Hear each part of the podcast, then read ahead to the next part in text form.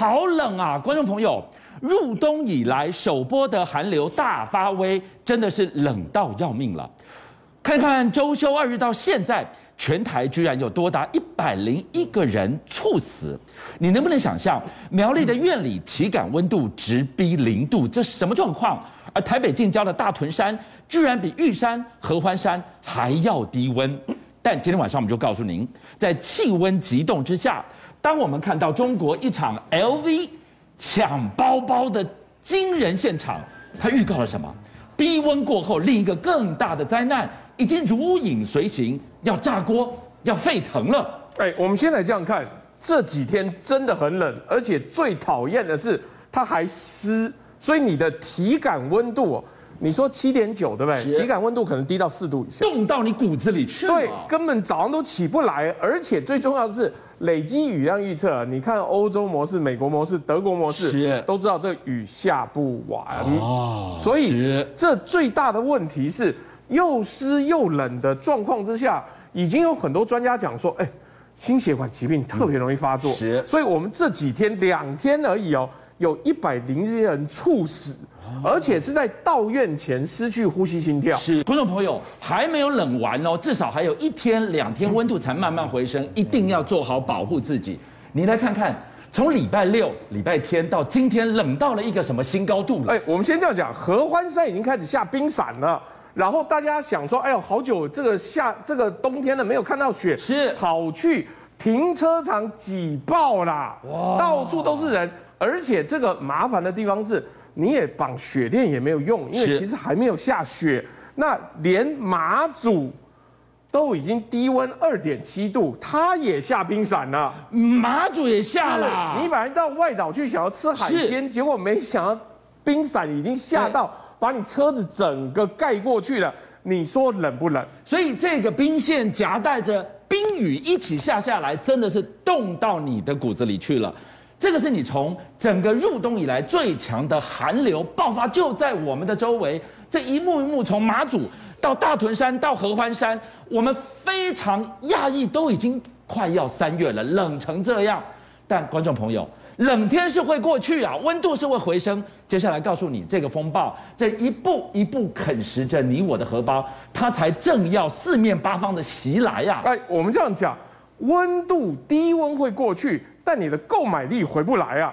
主计总处千般不愿，最后公布了一个数字是，二零二一年，也就去年哦，实值经常性薪资是，也就是它扣掉了通膨之后，倒退路是五年以来第一次，已经二一年比二零年还要低的时候，这是五年来第一次，也就是你的实值购买率。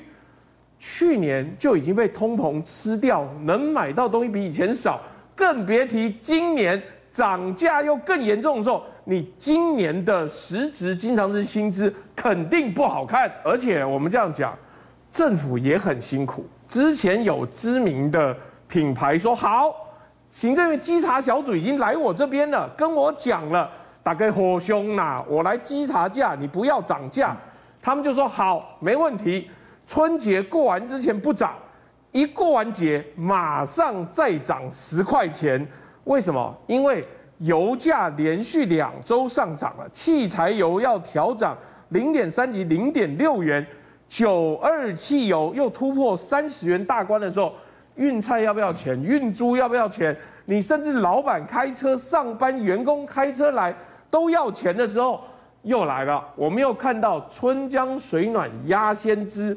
之前的蛋的问题，哎、嗯，现在好像缓解喽。为什么？因为农委会一台金补助加夯不啷当让它涨，跟补助三块钱，是总共涨了五块钱。对，可是有一个问题是，不缺蛋，对不对？缺便宜的鸡蛋呐、啊。你的意思是说，缺鸡蛋的蛋荒稍见缓解，可是价格没回来，那就是因为你原来就不该动涨，是动涨的结果是现在。四十八元一斤的鸡蛋买不到了，涨到五十元，回不去了。连锁超市呢，你去买六十一元一盒，而且有的时候还买不到，因为进货来不及。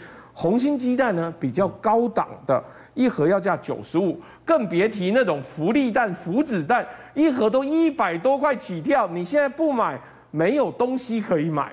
更别提我们现在来拉来看这个价格，你知道，常常有科学园区的人讲说，哎，我们新竹啊，物价比台北还要贵，这个就不是新闻了呀。哎，对，但是贵到什么程度啊？来，竹北某家最近很受欢迎的百货公司哦，每天都挤满，然后门口那个停车场设计不良，撞得天昏地暗的。一杯奶乌加布丁三百八十五元，而且这什么概念？这个是三天晚餐，如果你吃很好，一天一餐吃一百多。好，那当然店家跟你讲说，我用的都是最高档的料，但是大家上网查一下，他在新北有分店哦，新北的价格是两百多块。哎，你看是不是？而且这家店哦，最便宜的白毫乌龙不加珍珠也要八十五元的时候是。是不是在这一波整个物价通膨上来的时候，很多人也跟着参与加了一手？那你的薪资根本没有涨够，你的实质购买率难怪下降。通膨海啸来了。我们上个礼拜跟大家讲过，中国大陆的通膨你看不到它就温温的，但是官方数据看不到的真相在哪里？在这个现场啊！哎，我们先这样讲，大家最近几天要认真看。中国大陆的通膨大战，通膨大战是什么？政府去年把整个通膨哦，他们政府压到百分之零点九，是很低很低，很安心啊。其他人都上涨，通膨是你们的事。好，但现在开始有一点压不住的趋势了。特别这样讲，从奢侈品开始大幅上升。嗯 LV 一夜之间哦，在中国大陆的价格飙涨百分之二十。他预告说我要涨了，因为就像你讲的，运费、人工都涨了，我当然是涨到你手上啊。所以它是怎么涨？它的经典包款啊，从四点六 五万人民币涨到五点二万人民币，吓死！这样的涨法呀！哎，然后你那些代买投资的。LV 客是。一拿就拿七袋走，就趁着你涨价前我去扫货了，现买现赚百分之二十。导播，我们来看这张照片，这个大叔，你看他拎了几个包，这就是他说的一次拎了七大包的战利品走出了 LV 旗舰店，就是他。哎，我们这样讲，七大包你算一下就知道啊，每一包大概赚五零点五五万呐、啊，是，那所以七大包算对三万多人民币哎，哇，所以。这个就在这个惊心动魄的夜晚，但我退一步讲，我不背 L 包、LV 包啊，我就是一个平凡的老百姓。哎，那等等，你吃不吃麦当劳，吃不吃肯德基呢？现在的问题是哦，这些连锁餐饮店、企业集团跟外商是开始偷偷的，政府明明要压，它偷偷的涨，连锁咖啡、肯德基、麦当劳都涨了，这个看蓝色你也知道哪一家是那。都涨，涨幅是百分之五到百分之十，哇，涨一成哎，涨到骨折了。哎，我们这样讲，当它这样子涨的时候，请问街边小店，请问烧饼油条店会不会跟着涨？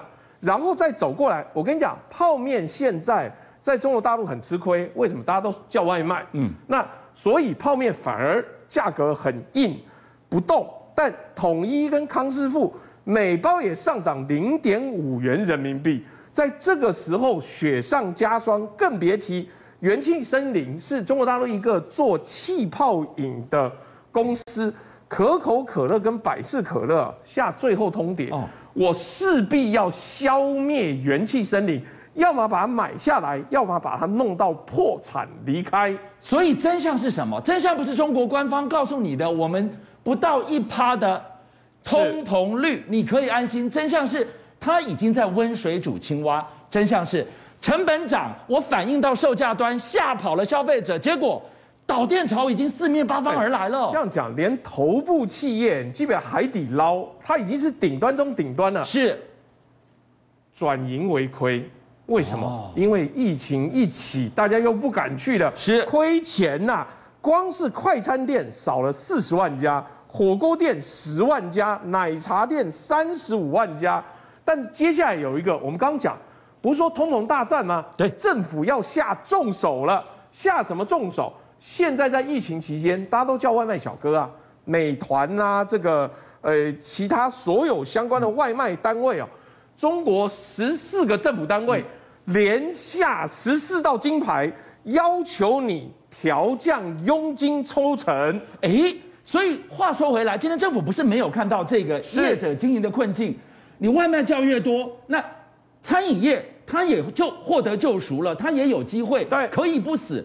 但问题是，这里还没救起来，你现在杀到了外卖小哥了。哎，结果这个话一讲出来，美团的股价暴跌百分之十四点九。市值蒸发七千一百八十六亿新台币，因为它光是靠抽佣，收入是两百三十二点二亿人民币。所以美团在这一波的通膨隐隐的温水煮青蛙躺枪了，市值蒸发是事实。另外一个想都没想到的是，一方之霸的互联网的我们讲社群媒体，微博，他也躺枪了。哎，我们这样讲，前几天我们还讲。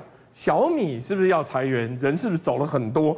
结果现在连微博，哎，据说要裁员数百人，而且就是过完年之后就要请你走人。第一个，不但去年不给年终；第二个，你现在就请你走人，我最多给你资遣的时候，整波中国政府在跟通膨、在跟企业不景气的对抗的过程当中。